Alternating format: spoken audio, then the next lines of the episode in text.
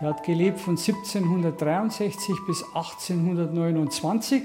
Es gab eine Zeit, in der war Josef Huber in München stadtbekannt. Der war nur 1,50 Meter groß. Tag für Tag lief der schmächtige Mann mit dem markanten Gesicht durch die Gassen der Stadt. Der hatte den Spitznamen ja Finessensepperl. Josef Huber konnte zwar nicht lesen und schreiben, war aber unheimlich clever und schlagfertig. Seine Freundin war die Nanny und die waren immer zusammen und es war ein skurriles Pärchen und die waren auch stadtbekannt.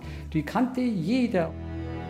Als Bote Bekleidet mit einer schwarzen ledernen Haube und einem kurzen Kittel stellte er heimlich Liebesbriefe zu. Finessenseppel ist verschlagen. Der hat auch den Spruch kreiert, was gewiss weiß man nicht. Er hat diese Briefe heimlich verteilt. Darunter waren auch verheiratete Frauen, die ein Verhältnis, einen Liebhaber gehabt haben und die Ehemänner durften nichts wissen.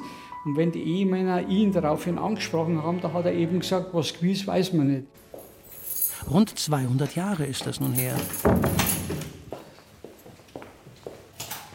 So, dann haben Sie hier gleich den Spruch an der Treppe. Hic gaudet mors succurre vitae. Hier freut sich der Tod, dem Leben zu helfen.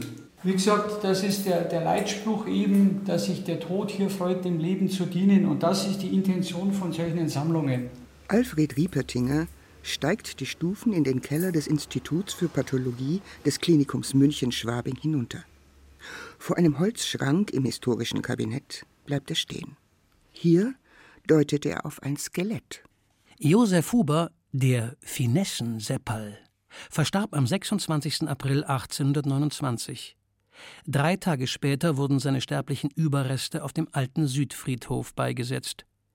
Sein Skelett aber so heißt es in einem amtlichen Eintrag der Stadt München, wurde als Anschauungsobjekt in der Anatomie ausgestellt. Wie konnte es dazu kommen? Nix gewiss war's man nicht. Er war nicht verheiratet, er war alleine. Da hat man nicht gefragt, er ist gestorben, er ist wahrscheinlich auf der Straße gefunden worden. Und zur damaligen Zeit war die Gesetzgebung, die Regelung eine völlig andere. Für die Anatomen seiner Zeit war der Mann mit dem auffälligen Körperbau von besonderem Interesse. Sie untersuchten seinen Leichnam, vermaßen ihn und präparierten seine Knochen. Er war kleinköpfig. Wenn Sie das Gesicht anschauen, die hatten sogenannte Vogelgesichter. Ist spitze wie Vogel. Daher kommt auch der Begriff den Vogel zeigen. Dann hat er diverse Brüche anscheinend. Also er muss äh, zu Ende seines Lebens äh, einiges ertragen haben. Was genau kann ich nicht sagen. Das ist auch gerade im Bereich der Untersuchung. Also da wird gerade auch nachgeforscht. Er ist auch ein Forschungsobjekt. Alfred Riepertinger war bis zu seinem Ruhestand Oberpräparator am Pathologischen Institut. Sein Arbeitsplatz war der Sektionssaal. Hier hat er Franz Josef Strauß nach dessen Tod einbalsamiert. Riepertinger hat aber auch die Körper von Unfallopfern rekonstruiert. Was Todesursachen angeht, hat Riepertinger da tut man ihm sicher nicht unrecht, wohl fast alles schon gesehen. Auch noch im Ruhestand kümmert sich Riepertinger um die Sammlung des Instituts. Der Finessenseppal ist längst nicht das einzige Präparat, das im Keller des Pathologischen Instituts aufbewahrt wird. Hinter Glas stehen siamesische Zwillinge. Hier finden sich eine jahrtausendealte Mumienhand, genauso wie das Skelett des inzwischen kopflosen Riesen vom Tegernsee des angeblich größten Menschen, der je in Bayern gelebt haben soll.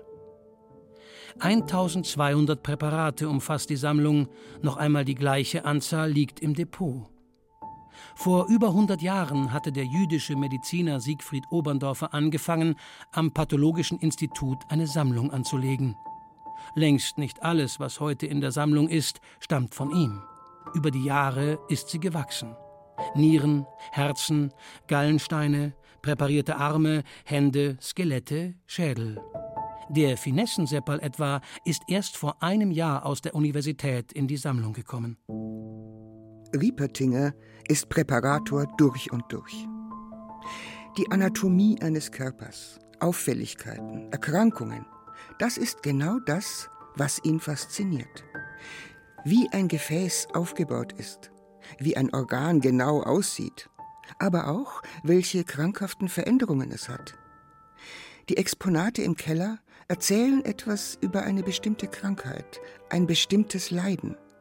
Sie helfen den Medizinern, Krankheiten und Verletzungen besser zu verstehen. Hier diese großen Herzen über 1000 Gramm. Diese großen Herzen haben wir vor allen Dingen bei Leuten gefunden, die im Brauereiwesen tätig waren. Die haben relativ wenig verdient und haben dann von der Brauerei als Ausgleich Freibier bekommen, den sie auch konsumiert haben. Und damals waren dann Flüssigkeitszufuhr zwischen 15 und 20 Liter Bier am Tag war nicht ungewöhnlich. Als Siegfried Oberndorfer vor mehr als 100 Jahren anfing, die Lehrsammlung aufzubauen, hatte er vor allem eines vor Augen. Die Präparate dienten als Anschauungsobjekte, die er im Lehrsaal seinen Studenten zeigte. Die angehenden Mediziner sollten daran lernen, wie der menschliche Körper aufgebaut ist, wie sie Krankheiten erkennen können oder wie Fehlbildungen aussehen. Diesen Zweck, davon ist Alfred Riepertinger überzeugt, erfüllen die menschlichen Präparate bis heute. Sie dienen der Aufklärung, sagt er. Und auch wenn heute keine Studierenden mehr in Schwabing ausgebildet werden, Riepertinger führt regelmäßig Volkshochschulgruppen durch die Sammlung öffnet die Türen beim Tag des offenen Denkmals. Das Interesse, sagt er, ist groß. Auch deshalb setzt er sich dafür ein, aus der Sammlung ein Museum zu machen. Es geht um die Öffentlichkeit, dass die sehen, welche Möglichkeiten damals die Medizin hatte oder nicht hatte. Und ich sage immer explizit den Leuten, sie sollen das nicht unter dem Aspekt des Gruselns betrachten, sondern wenn sie diese Veränderungen anschauen und schauen ihren eigenen Körper an, sollen sie einfach nur dankbar sein, dass die Natur sie mit einem gesunden Körper gesegnet hat. Es gibt auch hier vorne ein Schild über die Präparate, dem Gedenken und sie zeigen dem Betrachter was. Sie sagen auch, schau mal her, das ist mein Schicksal, das war mein Leben.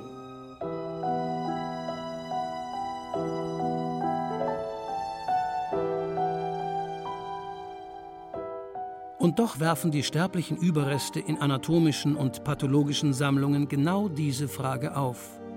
Sollte man solche Präparate heute noch zeigen? Wie geht man heute mit den Präparaten um? Damit einher geht noch eine weitere Frage. Wer waren die Menschen, deren Organe, Skelette, Gewebe und Knochen hier bis heute zu finden sind? Wie haben diese Menschen gelebt? Aber auch wie kam es, dass ihre Körperteile heute in anatomischen oder pathologischen Sammlungen liegen? In Erlangen, wo es am Anatomischen Institut der Universität eine große Lehrsammlung gibt, wollen Wissenschaftler genau das herausfinden. Sie forschen daran, woher die Präparate kommen und wie sie in die Anatomie gelangt sind. Welche Geschichte letztlich hinter den menschlichen Überresten steckt. Mein Name ist Michael Scholz, ich bin Professor für Anatomie. Michael Scholz. Fritz Dross, ich bin Professor für Medizingeschichte. Fritz Dross. Mein Name ist Tim Goldmann, ich bin Medizinstudent. Und Tim Goldmann steigen in der Eingangshalle der Erlanger Anatomie die steinernen Stufen hinauf. Farbenprächtige Ornamente zieren die Decke des Gebäudes aus dem 19. Jahrhundert. Im ersten Stock, hinter verschlossenen Türen, befindet sich die anatomische Sammlung. Eine Lehrsammlung, die zur Ausbildung der Studierenden angelegt wurde und die auch heute ausschließlich für diese zugänglich ist. In einem der Unterrichtsräume deutet Tim Goldmann auf einen Glasbehälter mit siamesischen Zwillingen zwei Köpfe, ein Rumpf mit zwei Armen und zwei Beinen. Zwei Mädchen, die tot zur Welt gekommen sind. Und da habe ich vor drei Jahren angefangen. Das ist natürlich erstmal die Suche nach der Nadel im Heuhaufen. Tim Goldmann macht sich daran herauszufinden, wer die beiden Mädchen waren. Schritt für Schritt tastet er sich vor. Die Arbeit ist mühsam, Detektivarbeit eben. Der Doktorand durchforstet Archive, wälzt historische Forschungsarbeiten, sucht nach Anhaltspunkten. Er setzt Puzzleteil für Puzzleteil zusammen und wird fündig. Schließlich stößt er in einer Publikation auf eine Zeichnung, die zu den beiden Mädchen passt. Und nicht nur das. In der Arbeit steht auch ein Geburtsdatum. In diesem Fall war es der 27. September 1866 in Hersbruck und hatte dann plötzlich einen Tag, ein Jahr und einen Ort. und konnte dann dadurch in die Kirchenbücher dieser Zeit an diesem Ort schauen. Die waren mehrheitlich evangelisch zu dieser Zeit und konnte dort dann tatsächlich einen Eintrag finden über eine anonyme Geburt. Goldmann gelingt es dennoch, den Namen der Eltern zu ermitteln. Er findet heraus, welcher Arzt bei der Geburt dabei war und die Zwillinge schließlich nach Erlangen gebracht hat. Ob die Eltern damit einverstanden waren, dass ihre Kinder präpariert werden? Das weiß Goldmann nicht. Was er aber weiß, es gab zu dieser Zeit eine Verordnung, der zufolge besonders merkwürdige Leichen in die Anatomie gebracht werden mussten.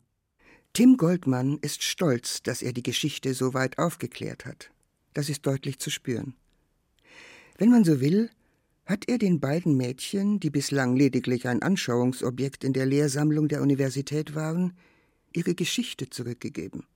Genau darum geht es den Erlanger Forschern. Menschliche Überreste sind sensible Objekte. Wenn es sich um menschlichen Überrest handelt, dann hat es mal zu einem Menschen gehört und ist Teil eines Menschen, auch wenn dieser Mensch schon gestorben ist. Letztlich haben diese Teile ja gewissermaßen zwei Leben. Also so wie sie jetzt hier stehen, sind es ja tatsächlich Objekte. Und das, was uns daran erschreckt, ist, wie gewesene Personen objektiviert werden in ihrer Personalität und Identität als Menschen ihrer Schicksale entkleidet hier stehen. Seit dem späten Mittelalter befassen sich Anatomen an europäischen Universitäten mit menschlichen Körpern. Ihr Material, wie die Leichname oft verstanden werden, bekommen sie aus Gefängnissen, von Hinrichtungsplätzen oder aus Armenhäusern. Das regeln landesherrliche Verfügungen oder Verordnungen. Denn dass Menschen ihren Körper nach dem Tod der Anatomie übermachen, sich bewusst dafür entscheiden, ist ein relativ junges Phänomen. Erst seit den 1960er Jahren gibt es die freiwillige Körperspende.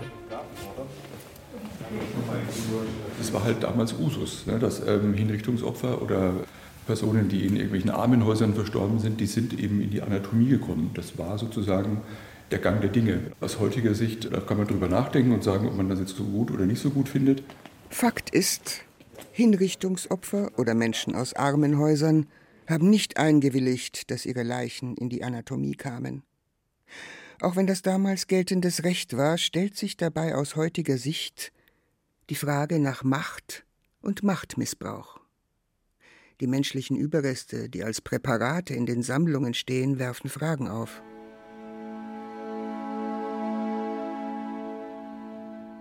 In der NS-Zeit spielten anatomische Institute eine zweifelhafte Rolle. In Erlangen, wo seit dem Ende des 19. Jahrhunderts Rasseforschung betrieben wurde, baute der Anatomieprofessor Andreas Pratje eine eigene Rassesammlung auf. Der glühende Nationalsozialist hielt von 1933 an rassekundliche Vorlesungen, gründete schließlich die Erlanger Gesellschaft für Rassenhygiene. Nach jetzigem Forschungsstand waren die Schädel in seiner Rassesammlung Gipsmodelle. Hinweise darauf, dass Pratje etwa Leichen aus Konzentrationslagern nach Erlangen bringen ließ, gibt es nicht, sagt Fritz Dross. Und doch kam genau das in der NS-Zeit vor. Aus Straßburg weiß man, dass hier die Leichname von ermordeten KZ-Häftlingen seziert wurden. Anatomen an den Universitäten Tübingen und Heidelberg missbrauchten Opfer der Krankenhausmorde für ihre Forschung, was in den 1980er Jahren einen großen Skandal auslöste. Aus Erlangen sind auch solche Fälle nicht bekannt. Und doch war auch die Erlanger Anatomie auf gewisse Weise in die Verbrechen der Nationalsozialisten verstrickt. 1939, mit dem Überfall auf Polen, stieg die Zahl der Hinrichtungen deutlich an. Die Nationalsozialisten ermordeten Menschen, die dem Regime kritisch gegenüberstanden. Wehrkraftzersetzung etwa war ein Hinrichtungsgrund. Die Leichen dieser NS-Opfer landeten oftmals in der Anatomie. Es ist wahrscheinlich, dass auch das in Erlangen passiert ist. Was wir sehr äh, klar wissen, ist, dass in den 1940er Jahren die Klagen der Anatomen, die an allen anatomischen Instituten im Grunde genommen seit dem 14., 15. Jahrhundert, also dem Mittelalter, schon geäußert werden, es seien nicht genug Leichen da, komplett aufhören und das hängt damit zusammen, dass durch verschiedene Änderungen im Strafrecht während der NS-Zeit Marginaldelikte mit Todesstrafe bestraft wurden und so viele Hingerichtete dann hier waren, in Erlangen, aber auch an anderen Universitäten, dass die Klagen aufhörten. Was passierte mit den menschlichen Überresten? Liegen Präparate aus der NS-Zeit heute noch in der universitären Sammlung? Geschlossene Bestände von Opfern der NS-Diktatur, deren Leichname präpariert wurden, existieren in Erlangen nicht, sagt Fritz Dross. Das wäre bei der Inventarisierung aufgefallen. Ausschließen, dass es solche Präparate in Erlangen gibt, kann er allerdings nicht. Bei der Inventarisierung sind die Wissenschaftler auf ein anderes problematisches Präparat gestoßen. Sie entdeckten einen Schädel aus Afrika. Viel wissen die Wissenschaftler noch nicht über diesen menschlichen Überrest. Wie und wann der Schädel nach Erlangen kam, ist unklar. Die genaue Herkunft wird derzeit erforscht. Eine Möglichkeit ist, dass er als Geschenk an die Universität kam. Waren doch im 19. Jahrhundert solche Schädel ein beliebtes Mitbringsel im Austausch zwischen Anatomen. Und gerade in der Frühzeit des deutschen Kolonialismus sind es halt sehr wertvolle und prestigeträchtige Geschenke. Und da äh, kommt so ein Trockenpräparat eines äh, Schädels dann in Karton und wird mit der äh, Post, also mit dem Boot über den Ozean geschickt. Oder jemand ist auf einer Vortragsreise hier und seinen Lieblingsanatomkollegen schenkt er solche Präparate. Wie viele solche Präparate es in Erlangen gab, wie viele vielleicht auch an andere Universitäten in Europa weitergegeben wurden, das weiß heute niemand mehr. Der Schädel aus Afrika wird inzwischen im Depot aufbewahrt, unzugänglich und geschützt. Wenn klar ist, woher der Schädel stammt, wenn die Provenienzforschung also abgeschlossen ist, halten die Erlanger Wissenschaftler eine Rückgabe in das Herkunftsland für denkbar.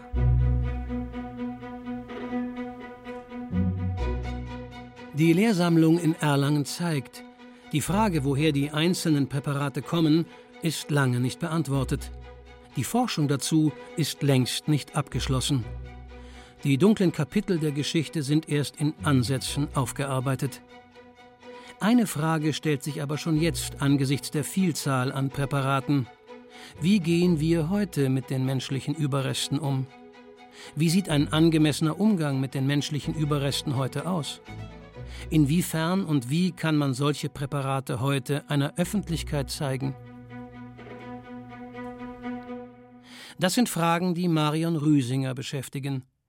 Die Medizinhistorikerin leitet in Ingolstadt das Medizinhistorische Museum.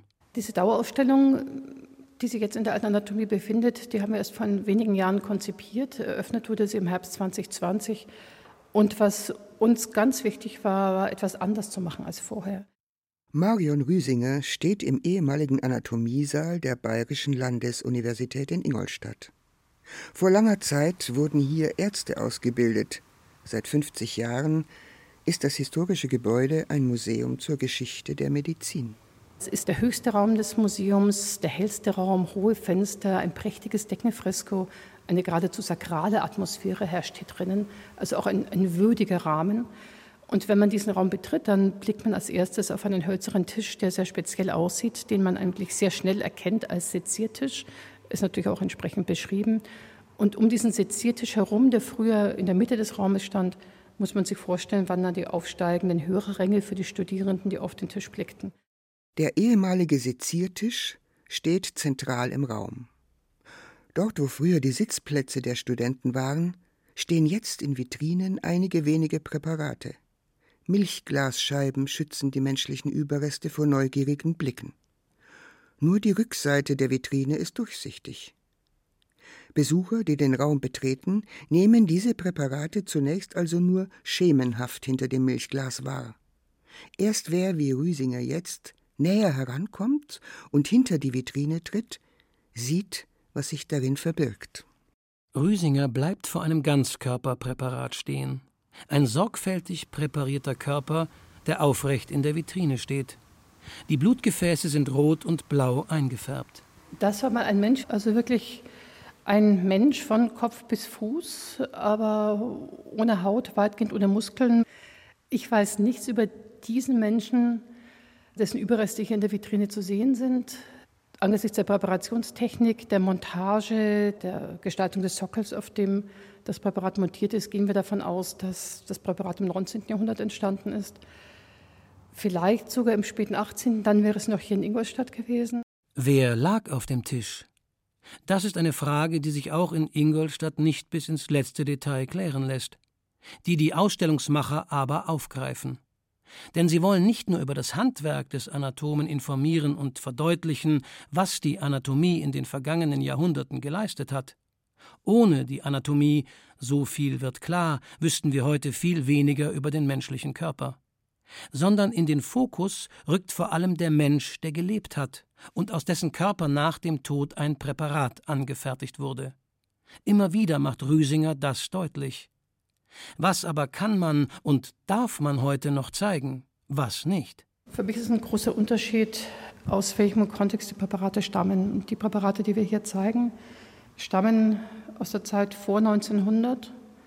Das heißt, sie sind angefertigt worden, um anatomisches Wissen zu vermitteln, um einen Wissensbestand aufzubauen, ähm, den wir heute noch so mittragen, von dem wir heute noch profitieren. Es ist für mich was ganz anderes als jetzt zum Beispiel äh, Rassenschädelsammlungen, wie die damals hießen. Die könnte ich heute nicht mehr mit gutem Gewissen zeigen. Der sensible Umgang mit Präparaten und letztlich den Verstorbenen, das ist inzwischen ein großes Thema, auch an den Universitäten. Denn bis heute lernen Studierende an toten Menschen. In Kursen präparieren angehende Ärztinnen und Ärzte menschliche Körper. Anders als früher gibt es dafür heute ein geregeltes Spendenwesen. Die Menschen, deren Leichname in der Anatomie landen, haben eingewilligt. Und noch etwas hat sich geändert. Inzwischen gibt es für Körperspender auch Abschiedsfeiern, bei denen Studierende zusammen mit Angehörigen an den Verstorbenen erinnern. Nicht nur in Ingolstadt. Auch in Erlangen und München stellt sich dabei allerdings immer wieder eine Frage.